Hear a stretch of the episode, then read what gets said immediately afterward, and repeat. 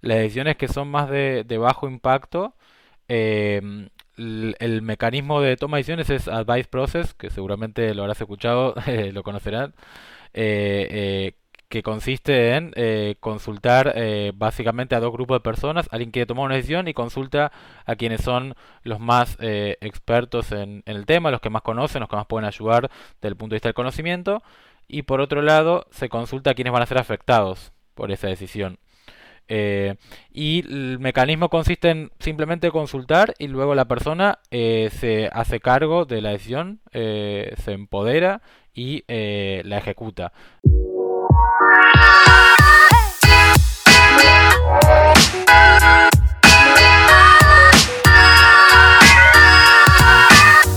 Hola, bienvenidos. Mi invitado el día de hoy es Luciano Leveroni. Es originario de Argentina. Es socio fundador de Eric es una cooperativa que opera bajo la autogestión. El giro de la organización es tecnología digital. Cuenta con 30 colaboradores. Nace con un espíritu autogestionado desde sus inicios. Nuestro conversar fue cómo formar un comité para definir los salarios y cómo tener una mirada humanista. Así que los dejo con Luciano. Bueno, bienvenido, ¿cómo estás? ¿Qué tal, Pancho? Todo muy bien, por suerte. Bueno, pues saludos allá a Buenos Aires, si es que estás allá. Así es, estoy acá en Buenos Aires, sí, un lindo día hoy. Perfecto, y hoy va a ser un lindo día. Y Luciano, pues me gustaría eh, iniciar con mi pregunta que le hago a todos mis invitados en este conversar. Para ti, ¿qué es la autogestión? pues una pregunta difícil. Eh, yo pienso que tiene que ver eh, con poder organizarse, digamos, un grupo humano que se organiza de forma tal que cada uno eh, pone un poco lo que sabe, eh, su, experiencia y de manera orgánica eh, van surgiendo soluciones a problemas sin que alguien de manera predeterminada dictamine, digamos, sin una cabeza adelante, sin un jefe diría, quizás puede haber un líder, en, muchos grupos existe, naturalmente hay líderes, pero de alguna manera el grupo se va organizando y eh, va estando atento a escuchar eh, a los que tienen para aportar a la solución del problema y bueno, hacerme una solución conjunta. Eh, pero es una manera de organizarse que, a mí me parece muy interesante y desafiante, pero, pero que funciona, diría por mi experiencia. Perfecto. Luciano, y me gustaría conocer un poco tu historia. Creo que la, la organización se formó hace 11 años. Eh, si no me equivoco. ¿Y cómo conectas tú con este movimiento de la autogestión? ¿Cómo los socios se pusieron de acuerdo? ¿O eso fue surgió después? Eh, me gustaría conocer eh, un poco a detalle de esto. Bien, bueno, como, como sabrás, supongo por otras experiencias, las, cada una es distinta y eh, las cosas son más caóticas y menos eh, prefijadas de lo que uno espera. Eh, no fue tan así que nos juntamos todos y dijimos vamos a ser autogestivos y empezó un día.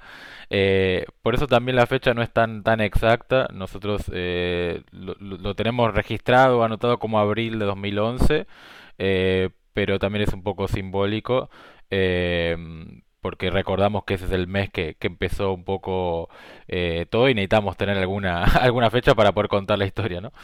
Eh, pero la, la realidad surgió, empezó quizás un par de años antes, eh, yo estaba en la universidad empezando mis, primeros años y allí conocí, esto es en, Buenos Aires, en la, en la Facultad de Ciencias Exactas y Naturales, empezando la carrera de Ciencias de la Computación. Y bueno, allí es donde conocí a alguien, un amigo, eh, que se convirtió en amigo de, toda la vida y, luego eh, primer socio. Em, donde, bueno, los dos estábamos buscando empezar en el mundo laboral. Yo había hecho algunas pequeñas cositas, algunos pequeños trabajos. Em, y, bueno, eh, empezamos a hacer grupos de trabajos prácticos, a conocernos ahí en la facultad y, decidimos empezar a trabajar juntos. Eh, teníamos simplemente una laptop cada uno, que igual no, es poca cosa. Em, y, bueno, nos empezamos a, a, juntar, eh, sin mal no recuerdo, primero en la casa de él. Em, y, y, ahí eh, al, al, poco tiempo, eh, a ver, empezamos primero con algunos proyectos muy humildes, sencillos entre los dos. De, eh, él tenía aquel momento una novia que trabajaba en un en un restaurante y, y, bueno, empezamos a hacer algún pequeño sistema, página para el restaurante, algo muy sencillo. y, y yo también tenía, tengo una, una tía que, se dedica a las normas ISO, las normas certificación de normas. Eh, es, una, es una consultora en realidad y bueno, y trabaja con muchas empresas argentinas pequeñas, eh, algunas pequeñas, otras más grandes, que em, tienen necesidades, entonces eh, que trabajaban quizás con una planilla simple de, Excel. Y, y bueno, em, ahí surgieron algunas primeras oportunidades. al principio, nada, nos juntamos, teníamos un nombre muy malo que ahora me da vergüenza, que era LM Ideas, que eran las letras de nuestros apellidos. Eh, y no era muy, muy marketinero que digamos. Y, y eso fue un poco el principio, eh, de, el principio del comienzo diría. Eh, y luego nos conocimos ahí en la, en la, facultad a otro, a, a quien sería el, tercer socio, y con él fue Julián se llama, estoy hablando de Agustín y Julián, perdón si me olvido de, mencionar los nombres, em, y empezamos un poco a trabajar en, la casa de él, me acuerdo, eh, esto sí ya es 2011, y ahí es donde nos juntamos y pensamos un nombre eh, entre los tres. Eh, y el nombre tampoco tiene historia, eh, la, empresa se llama Erix, pero el nombre, la, historia tampoco es tan fantástica como uno esperaría. simplemente buscamos algún nombre corto, sencillo, fácil. Habíamos pensado algo como Onyx o algo por el estilo, pero bueno, es un Pokémon, es otras cosas. Había, ya estaba registrado. Y variando un poco las letras, Erix nos gustó y, bueno, quedó ese nombre. Después descubrimos que era también un misil, una diosa griega, creo, eh, tiene algunas cosas existen, pero eh, pero bueno, era, eh, la verdad es que no significa nada, pero bueno, eso también nos permite construir la, identidad alrededor del nombre. Em, y bueno, empezó ahí en 2000 en en la casa de él, después este, este tercer socio, al principio la verdad es que no ganábamos un peso, eh, no, no, teníamos dinero y eh, en ese momento él eh, necesitaba ganar algo de plata por una situación personal y, bueno, al principio se tuvo que, se, abrió a los primeros 3-4 meses, ese fue un poco el comienzo. Cuando nos juntamos por ahí algo importante, no sabíamos bien que era una organización horizontal, una cooperativa o algún tipo de organización, no teníamos ni idea, nos juntamos como dos amigos que se juntan en una casa eh, a trabajar. Em, nos, nos, inscribimos en el monotributo, que es el puesto acá Argentina para el trabajador independiente. Em, y, y, bueno, y así fue un poco el, comienzo, eh, cuando este amigo eh, se tuvo que separar ahí a los poquitos meses, empezamos a buscar a alguien más y bueno, de ahí, a partir de ahí, eh, con algunos otros eh, también amigos cercanos, eh, me acuerdo de Fede, de, de Mati, que, que sigue hoy en día.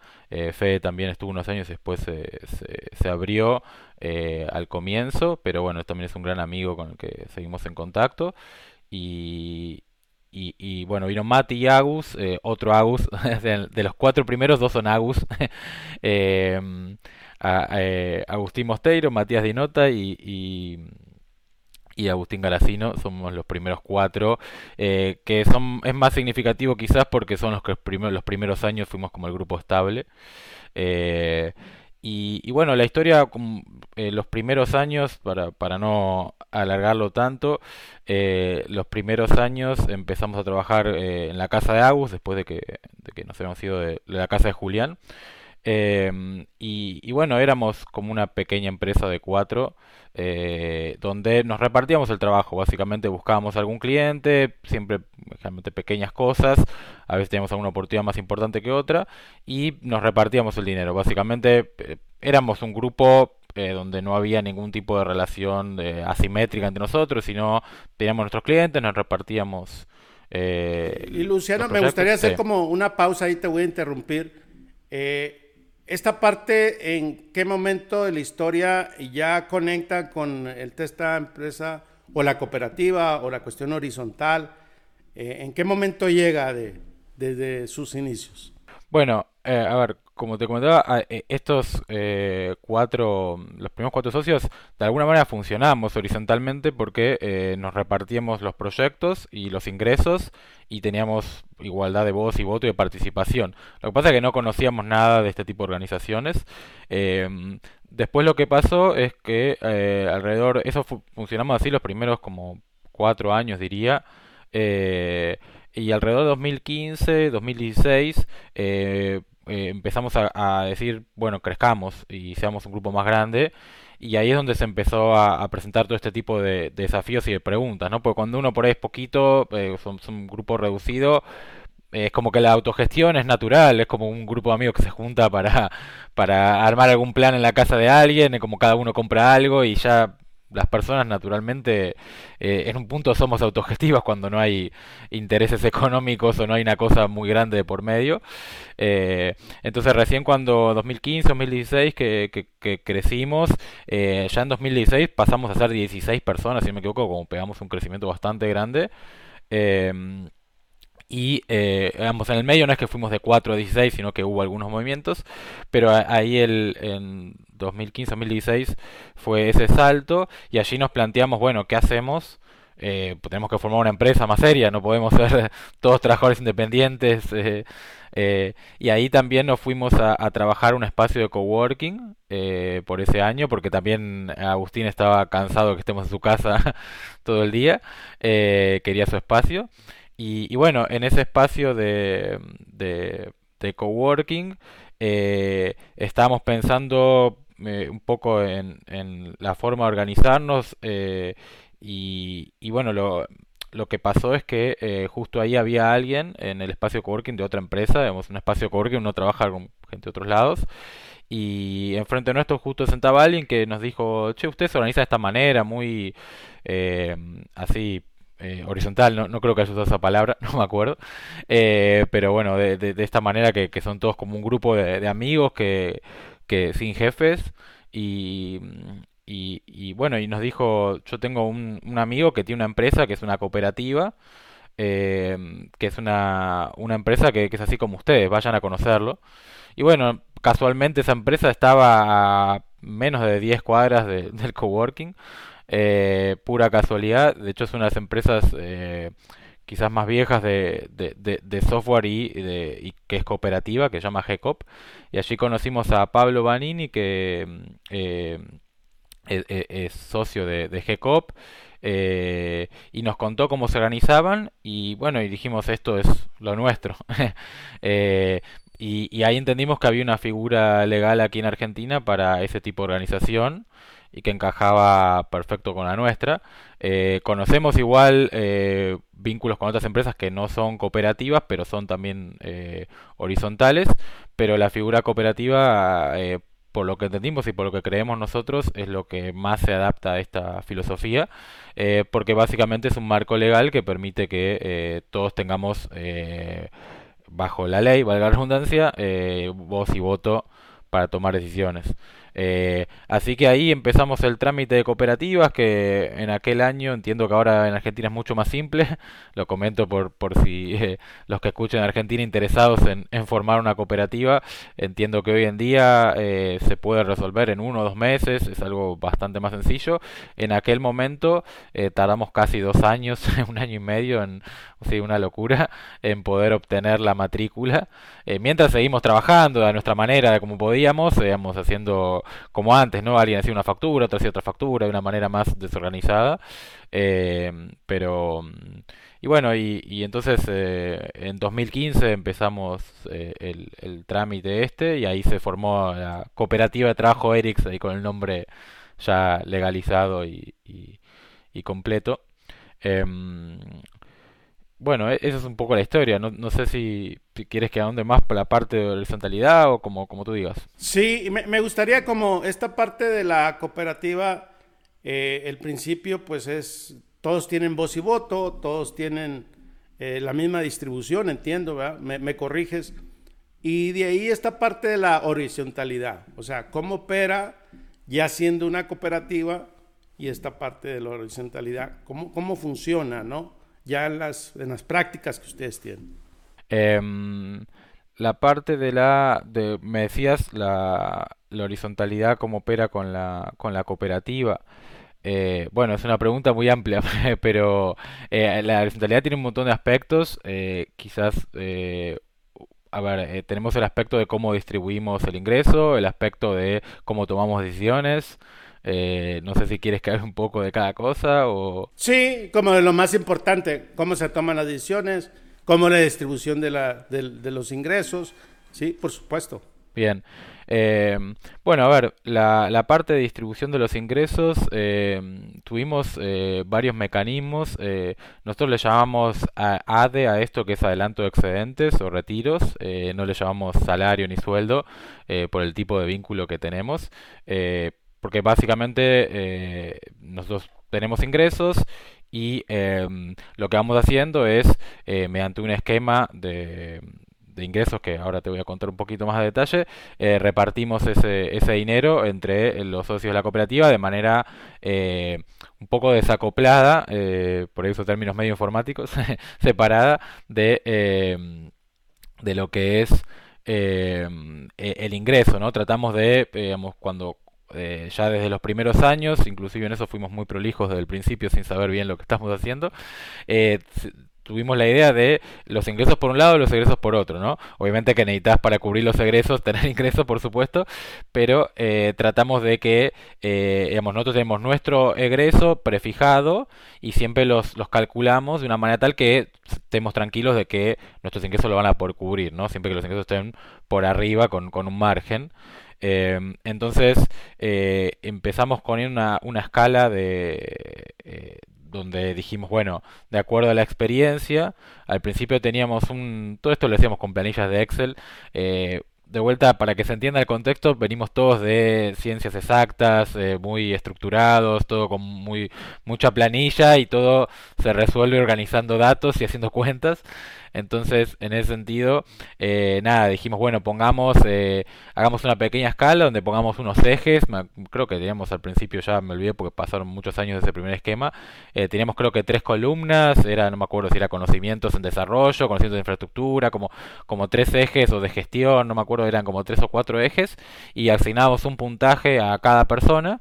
Esto lo decíamos entre todos, nos juntábamos y decíamos, bueno, eh, tú eres un 7 en tal, eh, y votábamos, eh, y eh, quedaban un, un puntaje, y eso lo revisábamos así como que empezó, y después lo revisábamos cada semestre o cada año, no me acuerdo, y Básicamente teníamos una votación donde decíamos, bueno, si alguien tenía que subir un punto en, en tal eje, digamos, ¿no? Como que la idea era ver si la persona se quedaba igual o subía un eje. Bueno, y eso, esos números daban un cálculo de un dinero. Era como un algoritmo, ¿no?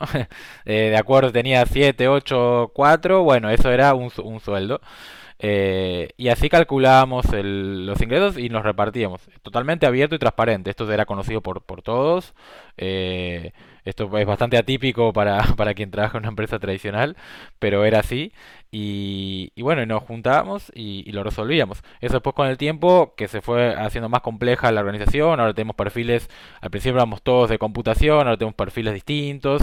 eh, y pasamos por varios cambios muy interesantes, donde, eh, por ejemplo, una decisión que tomamos hace unos años era unificar las escalas para, no importa el rol que tengas, eh, si tu expertise era el mismo, cobras lo mismo, eh, independientemente si eras diseñador. o- y es un cambio que decidimos hace unos años atrás. Eh, esta- eh, básicamente el esquema en estos eh, 11 años cambió cuatro veces, diría. Sufrió varios cambios, pero no es que lo cambiamos todos los días, si no, no, podríamos estar trabajando, ¿no? Pero y, y este sí. último esquema, perdón que te interrumpa ahí, ¿qué tal les ha funcionado con, ya con ese perfil, con esos roles?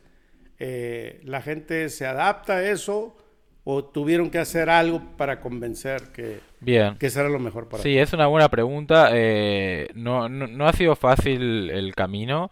Eh, el, el tercer, el, ante- el esquema anterior a este, la idea era que eh, seguía manteniendo esta idea de asamblea general donde votamos que alguien suba o no de escalón. Lo hemos simplificado a ese punto, ¿no?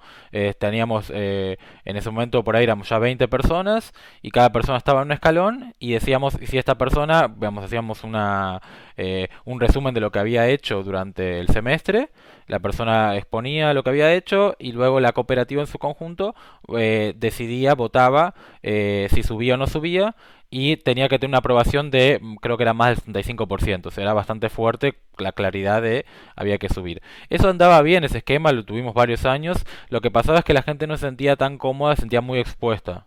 Porque había gente que decía, esto no es incómodo, tengo que opinar del... del...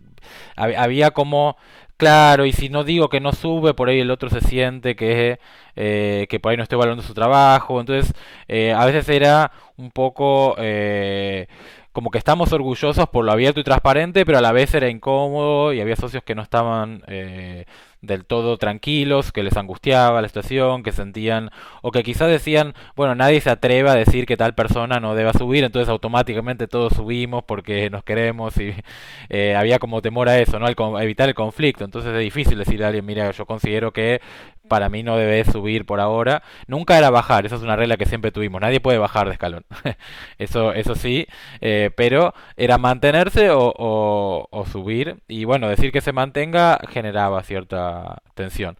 Entonces de ahí fuimos al nuevo esquema, el de ahora, que creemos que está funcionando mucho mejor, eh, que se basa más en que eh, haya un grupo de gente que hace un seguimiento de la carrera de cada persona. Eh, la carrera profesional, hay un, equipo que lo acompaña que le llamamos equipo BET, que es tu buddy, que es como tu compañero con, con el que vos, eh, es como una persona asignada a cada uno, que es como tu compinche, tu, tu buddy. Y después está eh, el equipo de talento, que sería el área de recursos humanos, esa es la T. Y la es de el equipo de trabajo, digamos, o sea, tus compañeros de trabajo del día a día, eh, junto con el recursos humanos más tu buddy, entre ellos te ayudan a tu carrera profesional, a plantearte objetivos y luego seguimos teniendo unos escalones parecidos a antes, pero ahora eh, hay eh, subidas de escalones que son más automáticas, como que cuando se cumple cierto tiempo ya subes y no hay mucha charla que, tomar.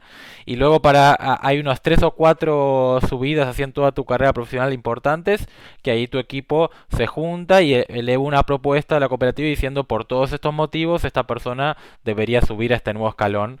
Eh, tenemos como cuatro categorías A, B, C, D y, bueno, debe subir a la, a, la, a, la, a, la, a la categoría siguiente, ¿no?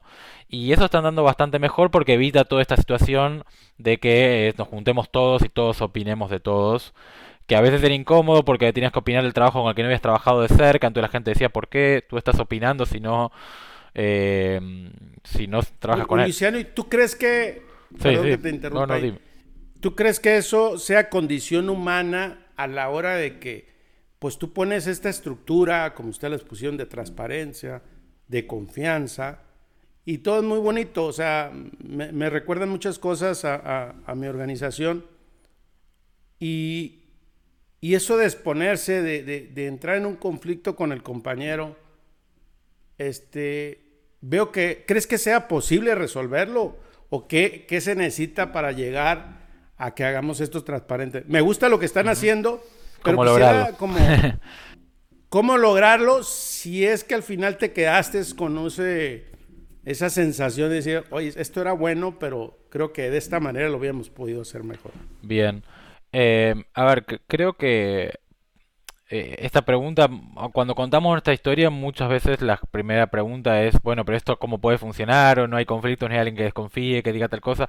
Eso surge, eh, a ver, eh, hay dos situaciones distintas. Una es una, empresa que quiere transicionar a este esquema y ahí yo diría que es muy difícil eh, por, lo, por lo que yo imagino y yo no lo viví, con lo cual no puedo dar una experiencia para decir tienes que hacer esto. Nuestra experiencia fue como te contaba del inicio muy natural. Empezamos de esta manera desde el inicio, entonces ya eh, lo teníamos como cultura al inicio medio sin querer.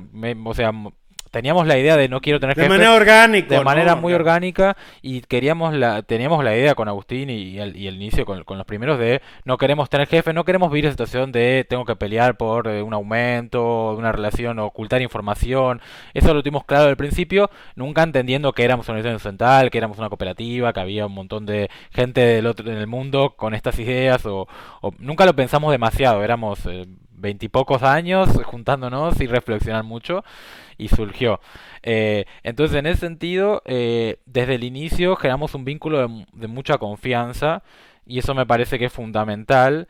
Y cada ingreso que tenemos a la cooperativa somos muy cuidadosos de quién sumamos y pasa por un ingreso donde tiene que toda la cooperativa aceptarlo, digamos, y buscamos eh, tenemos por nuestros mecanismos eh, de cómo funcionamos, al haber tanta transparencia y tanta exposición, eso inherentemente tiene que generar confianza o, rechazo, ¿no? Porque estás expuesto, estás, eh, sabes que tenés todas las herramientas.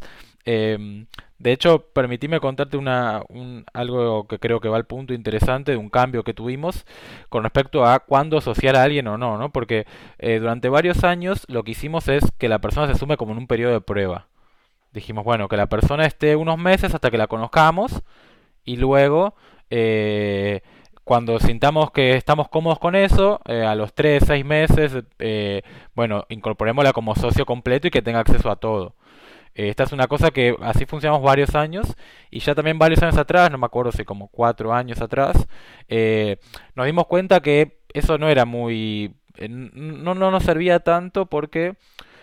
había cada persona es distinta, había gente que ya a la semana queríamos que tenga toda la información y que conozca todo, había gente que por ahí pasaban meses y a veces teníamos alguna duda. Entonces, lo que pensamos es, vamos a incorporar desde el día cero, eh, porque de esa manera el, el, espíritu de este pensamiento es, si hay alguien que va a, hacer un conflicto, me quiero enterar lo antes posible, ¿no? También es un principio un poco del desarrollo de software, ¿no? Quiero que si tengo algún bug, algún problema, que el, que el sistema falle lo antes posible. Entonces, no, no quiero enterarme recién cuando, si, está cuatro meses y recién cuando le doy toda la información y no se comporta como espero, perdí cuatro meses con, alguien. Entonces, la idea es, empieza el día cero, tiene acceso a toda la información, a todos los números de la empresa, puede venir a todas las asambleas, a todo abierto. Y bueno, lo que pasa en la práctica, eh, Pancho, es que la gente está tan... Eh, se siente tan expuesta y con un tan grado de confianza y responsabilidad que la gente en general, al contrario, se mantiene escuchando, está atenta. La gente naturalmente, digamos, no es desubicada, no es... no, no, yo tengo una concepción muy quizás positiva, humanista de las personas. Yo creo que la gente cuando uno la... Eh, le, habla a los ojos, la mira, tiene un montón de confianza, eso es retribuido, por lo menos es mi experiencia de vida. Y realmente la desconfianza eh, pasa cuando un punto alguien empieza a desconfiar, entonces el otro ve que el otro desconfía, entonces eso me hace cuidarme, entonces el otro dice, ¿por qué se cuida? Entonces, y se genera como un círculo donde comienza la desconfianza y se empiezan a romper los vínculos. Eh, a mí, en nuestra experiencia, eh, de hecho, nuestros clientes, una historia que tenemos es que siempre eh, al menos hasta hace quizás los últimos años, con donde empezamos a, a, tener una, una, escala más grande y algunos otros casos más aislados, pero en general gran parte de nuestra historia y gran parte de los clientes, no podría decir el 100%, pero gran parte, mucho más que el promedio, nos han pagado siempre a término y siempre sin ningún problema. Luciano, eh, fíjate que me llama la atención cuando, cuando tú dices que toda la organización tiene, pues tiene la libertad y tiene la todo, todo es transparente. Eh, ¿Cómo manejan el tema de la confidencialidad o, de las cosas con los clientes, seguramente, ¿no? Porque internamente yo creo que todo es, todo es en casa abierto, pero a mí me gustaría saber este grado de, como te dijo el cliente, yo sé que no me vas a mentir, sé que no vas a compartir información, pero ¿cómo, cómo lo manejan ustedes? Bien. Eh, bueno, normalmente con nuestros clientes solemos firmar contratos de confidencialidad. Eh, los contratos eh, son confidenciales hacia afuera, ¿no? Digamos, dentro de la empresa manejamos la información del cliente, pero bueno, no el, el, contrato, que igualmente el contrato es una formalidad, porque nosotros el vínculo que, que tenemos con el, con, el cliente es eh, de, de justamente esta confianza que es no no vamos a compartir información, pero bueno, para, para asegurarnos legalmente, eh, para que el cliente más que nada se asegure legalmente, debemos firmar un contrato de confidencialidad que varía de acuerdo a cada cliente, eh, muchas veces el clásico NDA de non-disclosure, em, pero bueno, varía a veces eh, si, si, nuestro cliente es un cliente que tengo aquí un, mi gata, perdón, que me está dando vueltas. si, el, si el cliente em, tiene Em, si, si, el cliente tiene una idea eh, que viene con nosotros para hacer un MVP, un proyecto eh, de que, que, bueno, que a veces la gente es bastante celosa de sus ideas. Yo soy muy crítico de eso porque para mí la idea no vale demasiado, lo que vale la ejecución. Eh, pero bueno, muchas veces la gente viene con una idea y quiere asegurarse y bueno, firmamos un, un, contrato de confidencialidad antes de empezar y con algunos clientes que tenemos relación más a largo plazo, que es lo que intentamos hacer en realidad. En general intentamos tener clientes que podemos trabajar por años y así lo hemos logrado con, varios. Eh, en ese caso tenemos algún contrato donde incluye también confidencialidad. Ok. Eh, ahora me gustaría que pasemos a la toma de decisiones. ¿Quién toma las decisiones y cómo? Eh, me refiero, ¿es la asamblea, la cooperativa, es a través de votación, es a través de consentimiento, o, quién sí puede tomar decisiones, cómo es la estructura ya en las prácticas en el día a día. Sí, sí. Sí, bueno, ahí, ahí tengo, creo, bastante para contar, eh, porque tenemos eh, también alrededor de 2016, más o menos, cuando la cooperativa ya creció bastante, eh, formalizamos varias prácticas de toma de decisiones. Cuando uno es un grupo muy reducido, yo aconsejo no perder mucho tiempo con esto, simplemente juntarse en una mesa y resolver lo que haya que resolver. Pero bueno, siendo 30 personas hoy en día, eh, somos 30 socios y ya es más complicado sentarse, eh, puede ser una pérdida de tiempo. Eh, tenemos varios mecanismos, principalmente, digamos, a, grandes rasgos, hay, podríamos decir que tenemos dos principales para dos tipos de decisiones. Nosotros llamamos decisiones de bajo impacto, de alto impacto. Las decisiones que son más de, bajo impacto, em, el, mecanismo de toma de decisiones es Advice Process, que seguramente lo habrás escuchado, lo conocerán, eh, eh, que consiste en eh, consultar básicamente a dos grupos de personas. Alguien quiere tomar una decisión y consulta a quienes son los más expertos en, en el tema, los que más conocen, los que más pueden ayudar desde el punto de vista del conocimiento. Y por otro lado, se consulta a quienes van a ser afectados por esa decisión. Eh, y el mecanismo consiste en simplemente consultar y luego la persona eh, se hace cargo de la decisión, eh, se empodera y la ejecuta. No tiene que pasar por ninguna votación, no tiene que haber nada, ningún tipo, simplemente personal toma la decisión y por la cultura está amparado que esa persona lo pueda hacer. eso va por el lado de ser ágiles y de no perder el tiempo con decisiones pequeñas, ¿no? Luego tenemos otros mecanismos eh, para poder hacer eh, este advice process de a, veces es necesario consultar con mucha gente y ahí eh, utilizamos bueno la herramienta Slack que también muy conocida y tenemos un canal de Slack que nosotros le llamamos el termómetro que es un canal solamente hecho para que la gente pueda hacer alguna pregunta a todos y todas y que eh, la gente pueda expresarse si eh, le preocupa, le inquieta, está de acuerdo o en desacuerdo, pero es un termómetro para censar lo que piensa la gente, no es eh, algo que tenga alguna regla fija de que tiene que la mayoría aprobarlo o algo por el estilo. Simplemente la persona, como parte de este proceso de advice process, censa la cooperativa para poder tomar una mejor decisión pero de vuelta la decisión la toma la persona y no tiene que, hacer más que, eso, que consultar para generar el menor ruido posible. Y asociado a esto también es muy importante la, transparencia y la claridad de la comunicación que eso a veces nos cuesta mucho y es donde a veces más eh, cometemos errores, eh, porque hay que poder, hay que ser bien claro con una toma de decisión, decir la cooperativa, he tomado esta decisión, vamos a hacer esto, este camino, porque no alcanza solamente con tomarla, ¿no? Tiene que hay que comunicarla, porque si no genera ruido, alguien pensaba que si íbamos a ir a tomar a hacer otra cosa, entonces dice, "No, pero habíamos pensé que íbamos a hacer esto", y otro dice, "No, porque yo quería esta idea." Bueno, la comunicación aquí es fundamental y es un desafío importante. Eh, tenemos un canal de Slack también que llamamos anuncios, donde la gente pone las cosas importantes. Entonces, como grupo decimos siempre todos tienen que estar al tanto de los anuncios que haya para eh, eh, fortalecer esa comunicación. Luego, para decisiones más de alto impacto, tenemos otro mecanismo eh, que es una toma de decisiones basada en el consentimiento, como creo que mencionaste ahí. La idea de consentimiento es que toda decisión se toma siempre que no haya alguien que se oponga fuertemente. Nosotros le llamamos a esa oposición eh, bloqueo. Básicamente hay cuatro tipos de votos. Estar de acuerdo, en desacuerdo, abstenerse y bloquear. El acuerdo y el desacuerdo creo que es claro. Eh, el abstenerse, bueno, también es no, no quiero opinar de esto, no todos tienen que opinar de, todo. Y, eh, o no tengo ninguna postura clara. Y bloquear. Y bloquear que es eh, decir, esto me parece que atenta contra la cooperativa, contra la empresa, contra Erics. Y me parece que no es una. que no deberíamos seguir por este camino. Y bueno, debe ser también argumentado y fundamentado, ¿no? Parte un poco de la idea es tratar de nada, de tomar, de, ser bastante racionales, de ser, de poder tener una charla, digamos, ahí tuvo un desafío no menor, ¿no? Eh, porque, bueno, requiere una manera de comportarse que, que, bueno, a veces no, no todo el mundo está o tiene las habilidades o tiene la manera, pero bueno, eso se va, se va consiguiendo. Eh, y bueno, entonces, eh, si no hay ningún bloqueo, la, la decisión se puede tomar eh, y esas apariciones más alto impacto.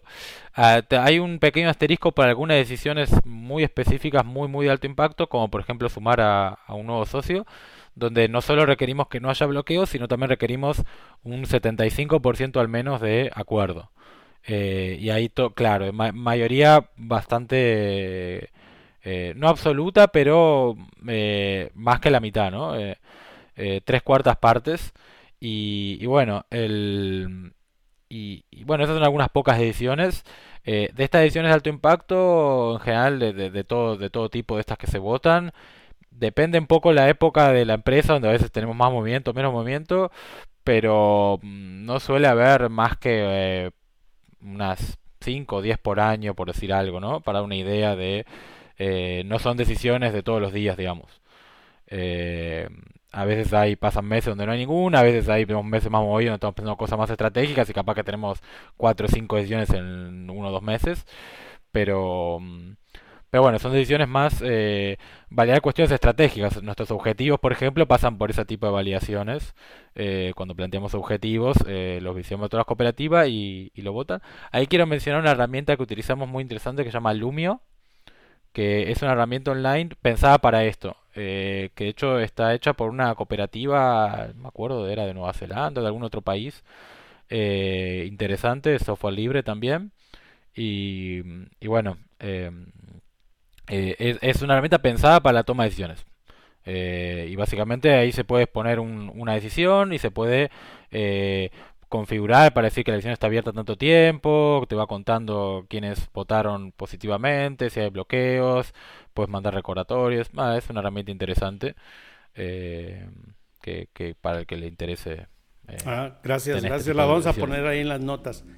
Y Luciano, ¿tú has tenido alguna experiencia desagradable como esta parte oscura, o ya sea tuya o dentro de la organización, donde haya generado este conflicto de emociones, de, de situaciones complejas que, que lo que creían en un principio, pues los originó como, pues esta parte oscura, porque todo el mundo habla de, de, esto muy bonito y a mí me gusta también como esa parte de las dificultades que vivimos, ¿no? Como, como cualquier organización, sea cooperativa o no, pero donde haya personas y se haya trato, relacionamiento, siempre hay situaciones. Sí. Em, sí, a ver. Eh, Estoy, pensando si se puedo relatar alguna puntual o...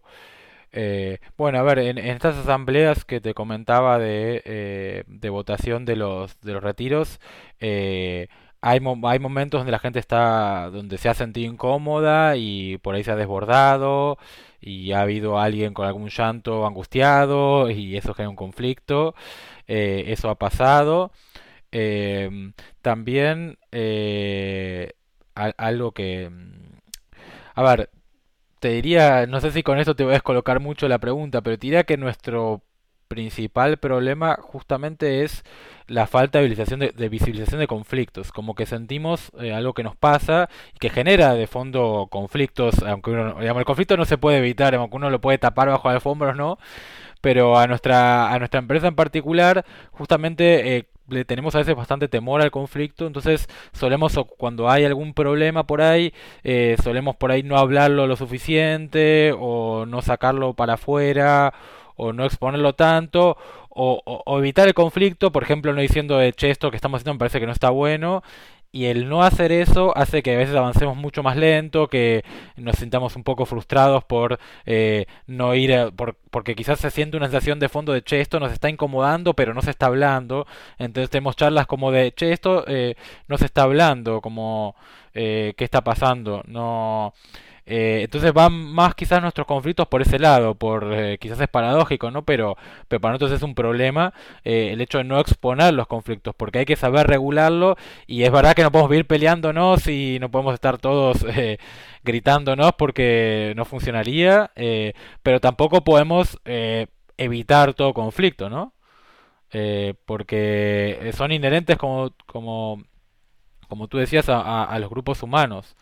Con lo cual, eh, quizás la parte oscura de nuestra organización, oscura por eso para mí es fuerte, pero, pero me gusta igual, eh, es esa parte de eh, que nos falta, igual estamos trabajando en eso, esto, somos conscientes y, y, vamos cada vez mejorándolo, pero nos falta ser un poco más explícitos los conflictos eh, y, lidiar con ellos de una mejor manera. Y eso la consecuencia es que uno avanza más lento y a veces no se siente tan eh, unido a un mismo propósito, ¿no? Porque supongamos que no hay un conflicto porque hay una persona que quiere ir para acá y otra para acá. Y las personas no lo dicen, lo que termina pasando es que las personas se empiezan a incomodar, incomodar y eh, por ahí en algún momento nuestro miedo es que como que se destape la olla y alguien diga, uy, yo estoy muy incómodo, me voy a ir de la organización, inclusive que eso se fragmente la organización porque quizás hay un grupo de gente que, que, que por ahí no sostiene más una situación y se termina yendo. Pero somos conscientes que esas cosas pueden pasar, entonces tratamos de eh, seguir buscando mecanismos para, eh, para tratar eso, de poder hablar lo que nos incomoda, ¿no? Eh, poder tener espacios eh, ah, hay una reunión que, que, tenemos hace un tiempo que, que, me parece interesante y que me gustaría que sigamos expandiendo, que le llamamos reunión bardera. Bardear es un término muy argentino, me parece, pero bardear significa como, eh, eh, como te diría, como agredir al otro, pero de una manera más amistosa, ¿no? Entonces eh, tiene ese nombre con la intención de que nos podamos, que, que haya un espacio como habilitado para que la gente se pueda decir, che, esto que estás haciendo la verdad que no va. Eh, me parece que no están dando. Eh, entonces es como un espacio ya donde eh, se dice y se habilita a que la gente pueda hablar. Nuestro, en ese caso es como de área a área, ¿no? Tenemos la organización separada en áreas distintas, entonces un área le habla al otro área y la puede bardear, como diríamos acá en Argentina. entonces, nada, me parece que nos faltan más espacios de ese estilo y eso quizás es la, la parte quizás oscura eh, o, no tan buena. Eh, yo, yo, creo que eh, veo como que es un patrón también en varias organizaciones, incluyendo la mía, y creo que es un gran reto de todos, ¿no? O sea, se requiere ese nivel de madurez, de llegar y, y avanzar hacia allá. Y no nomás son ustedes, yo, lo, he visto y he platicado con bastantes en estos espacios de conversación y veo como que es, es, un reto de todos, ¿no? Así lo veo eh, como que, pues ahí los traemos cargando todos, ¿no? No, no, no es nada fácil, ¿verdad? Eh, Luciano, me... sí, adelante. No, una cosita que me hiciste acordar, eh, también esto se ve, a, veces así como la gente piensa que en estas organizaciones eh, es mucho más, eh, uno tiene que cuidarse de la pelea y aquí te estoy diciendo al revés, es, no nos peleamos lo suficiente. Eh, también pasa, por ejemplo, con el trabajo, donde uno dice, bueno, pero va a haber gente que trabaja muy poco y no va a querer trabajar, entonces se va a aprovechar. Y pasa al revés, hay gente que trabaja demasiado y la gente dice no trabajes tanto y hay conflictos por ese lado, por, por gente que está sobre y termina quemándose, trabajando más. Entonces a veces los problemas no son lo que uno espera, sino hay problemas un poco a la inversa, pero que son problemas, no son eh, porque que alguien trabaje mucho y otro diga no, eh, yo por ahí trabajo demasiado y el otro no trabaja tanto como entonces se genera un efecto o, o, la gente está incómoda porque siente quemada, que no tiene tiempo para hacer cosas que le den felicidad en su vida porque siente muy exigida con el trabajo, pero a veces es una autoexigencia, ¿no? Como una autoexplotación. Eh, eso pasa inclusive sin tener un, un, un jefe, digamos. Eh, así que nada, me acordé de eso como, como algo particular. Claro. Muy bien, Luciano, pues me gustaría ser respetuoso con tu tiempo y cerrar este episodio. Y, la pregunta sería, ¿cómo, qué mensaje le mandarías a, a las organizaciones eh, de ser horizontal o hacer estas prácticas de autogestión? ¿Cuál es tu experiencia? Yo sé que ustedes nacieron así, pero ¿qué, ¿Cuál es el mensaje? Unas que ya están, o sea, y que nos desesperamos, ¿verdad? sí. Eh, claro, eh, el mensaje que tú dices para quien no esté haciendo esto eh, y quiera transformar o para quien directamente no tenga una recesión o para todos. para todos, para todos a los que ya están. bien. Sí, bueno, no, yo les diría que es un que es una experiencia hermosa, digamos, que es un desafío pero hay mucho crecimiento, te fuerza a crecer mucho en lo humano.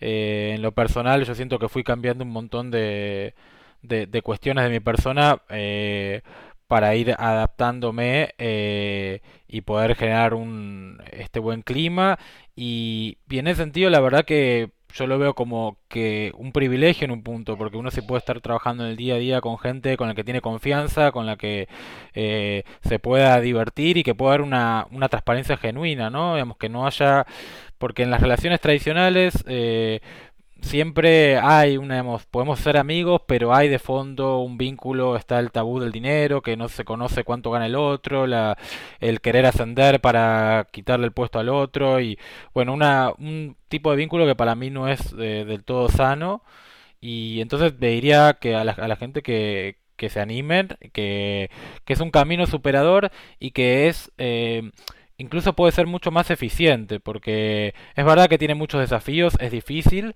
pero si uno logra el equilibrio, eh, puede ser mucho menos burocrático y puede ser más eficiente que otras empresas. Si uno lo piensa del puro punto puro de vista eh, quiere sacar lo humano y pensar en ser una empresa más eh, producir más también es más efectivo en ese, en ese punto, pero con una componente humana que me parece central. Eh, y lo humano y lo colectivo terminan preponderando por sobre todas las cosas y eso me parece que es eh, me parece clave y mm, creo que el día a día al menos yo pienso que en mi vida quiero estar el, trabajo ocupa una gran parte de nuestras vidas, ¿no? Entonces quiero eh, poder trabajar de una manera en que me sienta cómodo.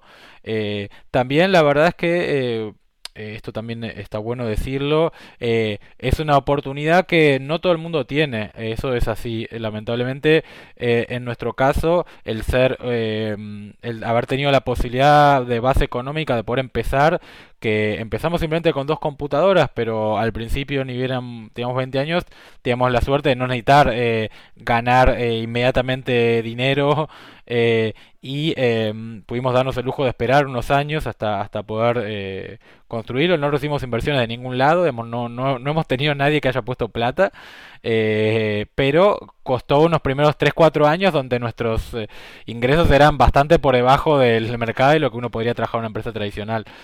Pues muchas gracias. Agradecido que con todo esto que nos has compartido y, y bueno, ahí estaremos en contacto. Te mando un fuerte abrazo. Bueno, hasta luego.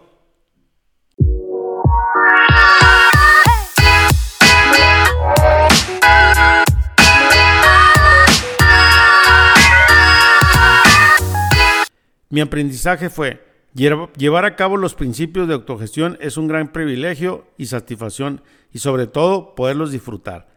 Te invito a que nos califiques con 5 estrellas este episodio y compártelo. Suscríbete a nuestro canal de YouTube donde escucharás todos los episodios.